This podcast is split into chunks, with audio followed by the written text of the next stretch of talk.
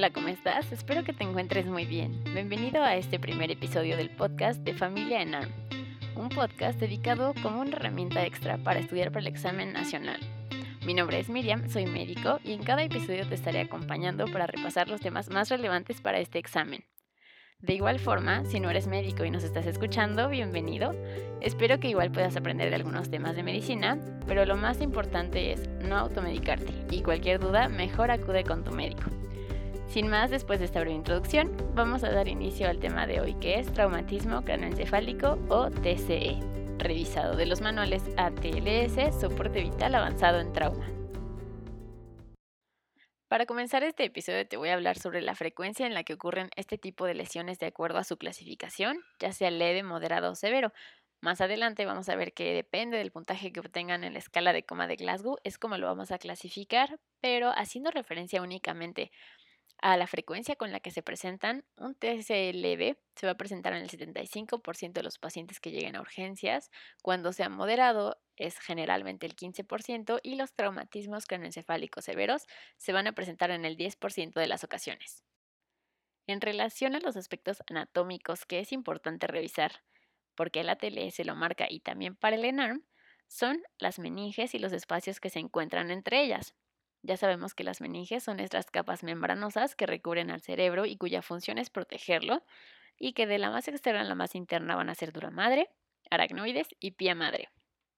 Por arriba de la dura madre, que es la capa más externa, tenemos el espacio epidural. Aquí es en donde se generan los hematomas epidurales y va a ser por la ruptura de las arterias meningias. Te voy a hablar un poquito sobre el hematoma epidural. Tienes que recordar que es la lesión menos frecuente, aunque te suene muy común, realmente se presentan como el 0.5% de los casos de traumatismos craneoencefálicos y en pacientes en coma va a ser alrededor del 9% de los casos. Este tipo de lesiones tiene una forma biconvexa o lenticular, parece como elíptica, y pues aquí es como ya te comenté, ocurre por el desgarro de la arteria meningea media. La característica clásica es que en este tipo de lesiones el paciente puede presentar un periodo de lucidez en el momento de la lesión y progresivamente deteriorarse. Ahora continuamos con la dura madre, que es la capa que está por debajo del espacio epidural. La primera membrana se divide en dos hojas que va a envolver a los senos venosos largos. Estamos hablando del mayor drenaje venoso del cerebro. Debajo de la dura madre vamos a tener otro espacio, que es el espacio subdural, en donde se generan los hematomas subdurales.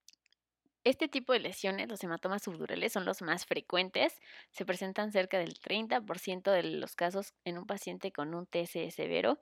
Y su mecanismo de generación es que se desgarran las venas que comunican la superficie del cerebro con los senos venosos.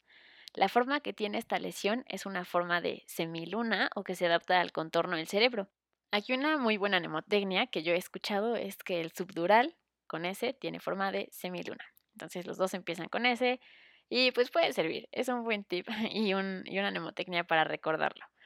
El hematoma subdural va a tener un daño mucho más grave que el hematoma epidural, entonces el daño cerebral subyacente es más severo. Debajo de la dura madre tenemos a la meninge aracnoides y lo importante que tienes que saber de ella solamente es que no se encuentra adherida a la dura madre, por lo cual va a ser un espacio potencial en el que se puede producir una hemorragia. Debajo de ella es el espacio subaracnoideo, el tercer espacio, que contiene el líquido cefalorraquídeo, normalmente para amortiguar, lubricar el cerebro y la médula espinal. El principal sitio de hemorragia en la ruptura de un aneurisma se va a localizar aquí, en el espacio subaracnoideo. Ya la última membrana o meninge es la pía madre, que va a ser la capa más interna. Esta sí se encuentra firmemente adherida a la superficie del cerebro. Y después de este breve repaso anatómico de las meninges y sus espacios, llévate como dato importante que el hematoma epidural y el hematoma subdural van a ser lesiones clasificadas como lesiones focales. Más adelante vamos a ver qué otras tenemos y que también se clasifican como lesiones focales o difusas. Bueno, y después de ver un poquito de anatomía, meninges, la introducción y todo eso sobre el traumatismo craneoencefálico, todavía nos falta bastante por recorrer, pero quiero hacer una pequeña pausa. En este podcast va a haber una sección que se va a llamar porcentajes y datos innecesarios o inútiles que también nos llegan a presentar y a preguntar en el ENARM. Entonces, en este caso van a ser solamente cinco. No son importantes para la vida, pero sí para el examen. Entonces, En relación a con qué frecuencia se presentan los traumatismos craneoencefálicos, recuerda que un TCE severo va a ser menos del 10%. Pero los pacientes que pueden llegar a presentar epilepsia postraumática después de un traumatismo craneoencefálico severo también es del 10%. Entonces, esa es una buena mnemotecnia. Los dos, tanto el severo como la epilepsia postraumática, se van a presentar en un 10% de los casos. Y en relación a las dos lesiones focales de las que hablamos, que eran el hematoma epidural y el subdural, el epidural es el que va a presentarse con menos frecuencia, en un 9%, y el subdural, con forma de semiluna, tenemos que es en un 30%. Y pues bueno, hasta aquí esta pequeña pausa corte con la sección de porcentajes y datos innecesarios que también tenemos que memorizar. Bueno, y después de esa pequeña pausa, vamos ahora a hablar de los lóbulos cerebrales. Ya no tanto de anatomía, sino más bien de sus funciones, y no en relación a que quiero que te aprendas. Ay, el lóbulo frontal hace esto, el lóbulo parietal tiene esta función. No. Lo que en el examen van a poner va a ser un escenario en donde va a venir un paciente que sufre un TCE moderado, leve, severo, pero que va a tener afección en alguna de las funciones de algún lóbulo. Entonces tú vas a tener que identificar en dónde se sospecha la lesión de acuerdo a la alteración que el paciente presenta. Entonces, por ejemplo, si te dijeran, eh, acude a tu consulta a un paciente que sufre un traumatismo craneoencefálico, tiene alteraciones de la función sensorial y la orientación espacial. Esto nos haría pensar en una lesión en la siguiente estructura. Y te pueden poner lóbulo frontal, lóbulo parietal, lóbulo occipital o lóbulo temporal. Y tu respuesta sería, muy bien, lóbulo parietal. Entonces, el lóbulo parietal dirige la función sensorial y la orientación espacial. Voy a empezar con este porque era el caso clínico del que estaba hablando, pero como siempre vámonos al primero, que es el lóbulo frontal. El lóbulo frontal se va a encargar de dirigir las funciones ejecutivas, emociones, motoras y también un poco de la expresión y del habla. En relación al lóbulo temporal, se va a encargar principalmente de funciones que influyen sobre la memoria y el lóbulo occipital, ya todos lo sabemos, es responsable de la visión. Entonces, un paciente con alteración en la visión probablemente se sospeche que tenga una lesión en el lóbulo occipital. Otra de las lesiones focales que tenemos que revisar es la contusión cerebral. El 20 al 30% de los pacientes con un traumatismo cráneoencefálico severo van a tener una contusión y la mayoría de estos en el lóbulo frontal o temporal. Sin embargo, es muy importante que recuerdes que la contusión cerebral casi siempre se presenta como una múltiple. Es por eso que no se clasifica en sí como una focal, sino el ATLS lo pone como una, como una lesión difusa, ya que generalmente hay múltiples contusiones, entonces se clasifica como contusión múltiple. Ahorita voy a explicar un poquito más o menos esa clasificación, pero bueno, la contusión es importante revisar y valorar al paciente de 12 a 18 horas posterior a la primera ataque, ya que si es moderado a severo el traumatismo, esta contusión puede evolucionar y crecer hasta tener un hematoma o una hemorragia intracerebral en el transcurso de horas o días. Aquí pasamos a la tercera eh, lesión que se clasifica en el ATLS como una focal, que es la hemorragia intraparenquimatosa. Se puede generar, como ya les comenté, a partir de una contusión. Entonces es por eso que es muy importante que vuelvan a valorar a sus pacientes en el periodo de 12 a 18 horas. Bueno, ya te hablé un poco y te di generalidades de las lesiones focales en el traumatismo craneoencefálico. Ahora vamos a pasar a las lesiones difusas, que en este caso van a ser cuatro. La lesión axonal difusa, la contusión múltiple, la concusión, aquí en este caso es con C, concusión, y también la lesión por hipoxia o lesión isquémica. Este tipo de lesiones pueden ser muy variables, desde concusiones leves en donde el ataque se ve perfectamente normal, incluso solamente puede aparecer eh, el encéfalo ligeramente edematoso y hasta lesiones también isquémicas severas. Entonces, frecuentemente este tipo de lesiones, cuando son severas, van a ser secundarias a una afección hipóxica isquémica cerebral, en donde después de un estado de choque prolongado o también incluso por la apnea secundaria al trauma.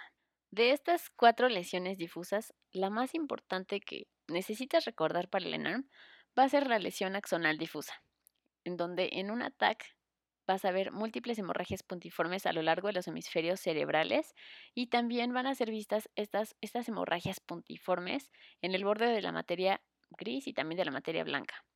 Se le conoce como lesión axonal difusa o LAD y pues va a definir un síndrome clínico con una lesión cráneoencefálica severa y el resultado va a ser muy variable. Al fin terminamos con la clasificación de la morfología de las lesiones. Ahora vamos a pasar a una parte muy, muy importante de este episodio que va a ser cómo vas a evaluar a un paciente cuando tenga un TCE a nivel neurológico. Seguramente ya te está viniendo algo a la mente y es una escala que todos los médicos conocemos. Es muy importante para el examen y también para la vida. Así es, estamos hablando de la escala de coma de Glasgow. Esta escala tiene una aplicación neurológica y nos permite medir el nivel de conciencia de una persona. Generalmente utiliza, bueno, siempre utiliza tres parámetros, que va a ser la respuesta ocular, la respuesta verbal y también la respuesta motora. Aquí el puntaje más bajo que se puede obtener en una escala de Glasgow es de 3 puntos y el valor más alto, que es el ideal o normal, va a ser 15 puntos. Que te sepa la escala de Glasgow al derecho y al revés es súper importante, ya que en el examen y también en muchos simuladores y también en la vida eh, tienes que valorar al paciente y dependiendo de las respuestas que tú obtengas, es el puntaje de Glasgow que tú le vas a otorgar para valorar cómo está su estado neurológico. Voy a ir mencionando cada parámetro y también los puntos que se obtienen dependiendo de cada respuesta del paciente. El primero, que es el ocular, tiene cuatro puntos en total, el cuatro es el más alto y voy a empezar por ese. El cuarto sería en donde el paciente tiene apertura ocular espontánea. Si el paciente solamente tiene apertura ocular a la orden verbal, recibe tres puntos y si el paciente abre los ojos únicamente con estímulos dolorosos va a recibir dos puntos. El peor puntaje sería de un punto, en donde no tiene apertura ocular o no responde ni a estímulos dolorosos ni a orden verbal. Pasamos al segundo parámetro, que sería el verbal. Este tiene cinco puntos, uno más que el anterior. El paciente recibiría cinco puntos si se encuentra orientado y conversando de manera normal. Sin embargo, si el paciente está hablando pero está medio desorientado, entonces va a recibir un puntaje de 4. Cuando el paciente tendría palabras inapropiadas o frases que no van de acuerdo a lo que se le pregunta, sería un valor de 3 puntos. Y si tiene sonidos incomprensibles o frases o palabras que no se entienden, le vamos a dar 2 puntos. Cuando no hay respuesta verbal ni con ningún estímulo, ni con preguntas, ni nada, entonces es el peor puntaje que sería de un punto. Ya por último pasamos al parámetro motor o a la respuesta motora. Igual tiene un punto más que los anteriores. El primero era el ocular tiene cuatro puntos, el verbal tiene cinco puntos y el motor tiene seis puntos. El mejor igual es el puntaje más alto, que es de seis, en donde el paciente obedece a la orden verbal. Se le pide que levante un brazo y lo levanta perfectamente.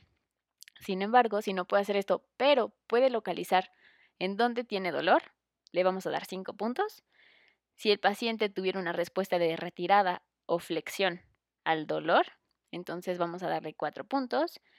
Y a partir de aquí empieza el deterioro progresivo, en donde la respuesta motora ya es anormal. Si el paciente tuviera una flexión normal, le vamos a dar un puntaje de 3. Aquí estamos hablando que el paciente tendría también rigidez de decorticación. Ya por último, nos faltan dos puntos. Tenemos la extensión. Si el paciente tiene extensión, entonces ya nos habla de descerebración. Y el perpuntaje, que es el de 1, es en donde ya no hay ninguna respuesta motora. Después de la valoración inicial y de nuestra exploración neurológica con la escala de Glasgow, es en donde vamos a poder determinar que nuestro paciente tiene un leve, moderado o severo. Te voy a ir diciendo un poquito sobre las generalidades de cada uno, acerca del manejo, si requieren TAC, requieren hospitalización y pues también vamos a ir viendo cada una. Del traumatismo craneoencefálico leve, lo que más tienes que memorizar serían las indicaciones para TAC en pacientes con un puntaje de 13 a 15 de Glasgow. Y tenemos los siguientes criterios. El primero es que haya tenido una pérdida de conciencia por más de 5 minutos. El segundo, que tenga amnesia posterior al trauma, 30 minutos exactamente. Y el último es que tenga un mecanismo peligroso de lesión, por ejemplo, que tuvo un accidente automovilístico, que fue expulsado del vehículo o también que tuvo una caída de una altura mayor a 90 centímetros. Estos tres serían los criterios para que nosotros pudiéramos determinar que a un paciente con TCE leve le vamos a realizar un ataque. Y para aquellos pacientes que presenten un TCE moderado o severo, tienes que saber que todos van a requerir la realización de una tomografía, hospitalización y subsecuente valoración por el especialista, que en este caso va a ser neurocirugía. A nivel intrahospitalario es muy importante recordar los objetivos de tratamiento y parámetros de laboratorio y de monitorización que se requieren en los pacientes con un traumatismo craneoencefálico, ya que esto ayuda mucho a reducir la mortalidad y mejorar también el resultado final de los pacientes. Voy a ir hablando de cada uno de ellos, así como los parámetros y valores normales que se recomiendan para cada uno. En relación a la presión arterial, se recomienda que para pacientes que tengan de 50 a 69 años de edad, la presión arterial sistólica debe ser mayor o igual a 100 milímetros de mercurio. Por otra parte, si el paciente es mayor a 70 años o es más joven, de 15 a 49 años de edad, la presión arterial sistólica puede estar mayor o igual a 110 milímetros de mercurio. En relación a los parámetros de laboratorio que tenemos que revisar en nuestros pacientes, es la glucemia, que debe de encontrarse entre 80 y máximo 180 miligramos sobre decilitro. La hemoglobina en sangre no debe de bajar de 7 gramos sobre decilitro, entonces su valor normal es mayor o igual a 7. Hablando del sodio, su valor es al igual que en una persona sana, de 135 a 145 mil equivalentes, y también el pH. Debe de ser igual a una persona sana, 7.35 a 7.45.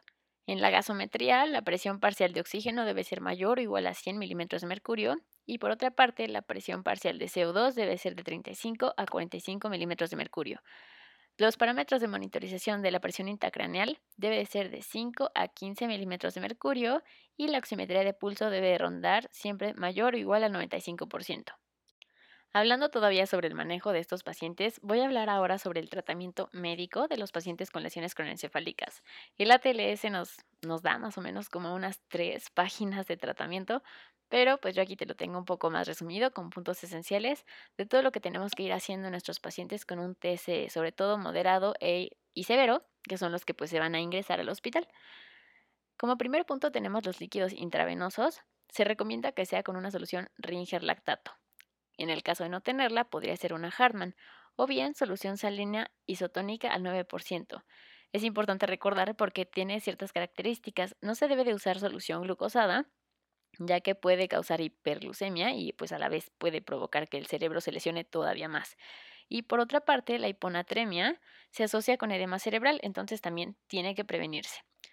Como segundo punto, es importante ver que nuestros pacientes no estén anticoagulados. Por ejemplo, si tienen antecedente de alguna coagulopatía o algo por lo que tomen antiagregantes plaquetarios como clopidogrel, aspirina, nosotros tenemos que revertirlo con plaquetas. Si tienen antecedente de consumo de parina, el tratamiento de reversión es sulfato de protamina y si tenía antecedente de consumo de warfarina, lo que vamos a dar es vitamina K o plasma fresco congelado. Como tercer punto, la ventilación es de los aspectos más importantes. Habrá gente que dice que hay que hiperventilar a los pacientes para evitar más lesión isquémica, pero la hiperventilación realmente se debe de dar por periodos muy breves, ya que la hiperventilación agresiva y prolongada provoca hipercapnia y el efecto de la hipercapnia a nivel cerebral va a ser la vasoconstricción. Entonces, esto va a producir mucho más isquemia y mayor lesión que la que ya existe. Por la otra parte, si tenemos a un paciente con hipocapnia o no lo estamos ventilando lo suficiente, va a haber vasodilatación se va a incrementar la presión intracraneal y entonces esto tampoco nos va a ayudar en nada. Entonces, el ideal es mantener los niveles de CO2 en parámetros de normocapnia de 35 a 45 milímetros de mercurio. Para aquellos pacientes que lleguen a presentar una elevación de la presión intracraneal por arriba de 15 milímetros de mercurio, el medicamento de elección siempre va a ser manitol. Se recomienda que sea en una preparación al 20% en una solución de 100 de 100 mililitros, en donde se hace la dilución de 20 gramos sobre 100 mililitros. Por otra parte, también si el paciente presenta un deterioro neurológico agudo o con una progresión muy rápida, también el medicamento de elección va a ser manitol, pero en bolo. Se calcula a un gramo por kilogramo. Ya por último, si el paciente llegara a presentar convulsiones o una epilepsia postraumática, el medicamento de elección siempre va a ser la fenitoína. Y bueno, con eso terminamos el primer tema y episodio de este podcast, que fue traumatismo craneoencefálico. Gracias por escucharnos. Espero que este material te sirva mucho y te sea de apoyo para tu estudio, ya seas médico interno, médico general o que estés en preparación para tu examen nacional. No te olvides de seguirme en todas mis demás redes sociales como Instagram y también en YouTube, ya tenemos canal de YouTube, en donde también estaré publicando videos semana con semana sobre los temas de mayor relevancia para el examen. Yo soy la doctora Arcos, fue un gusto estar contigo y nos vemos en el siguiente episodio.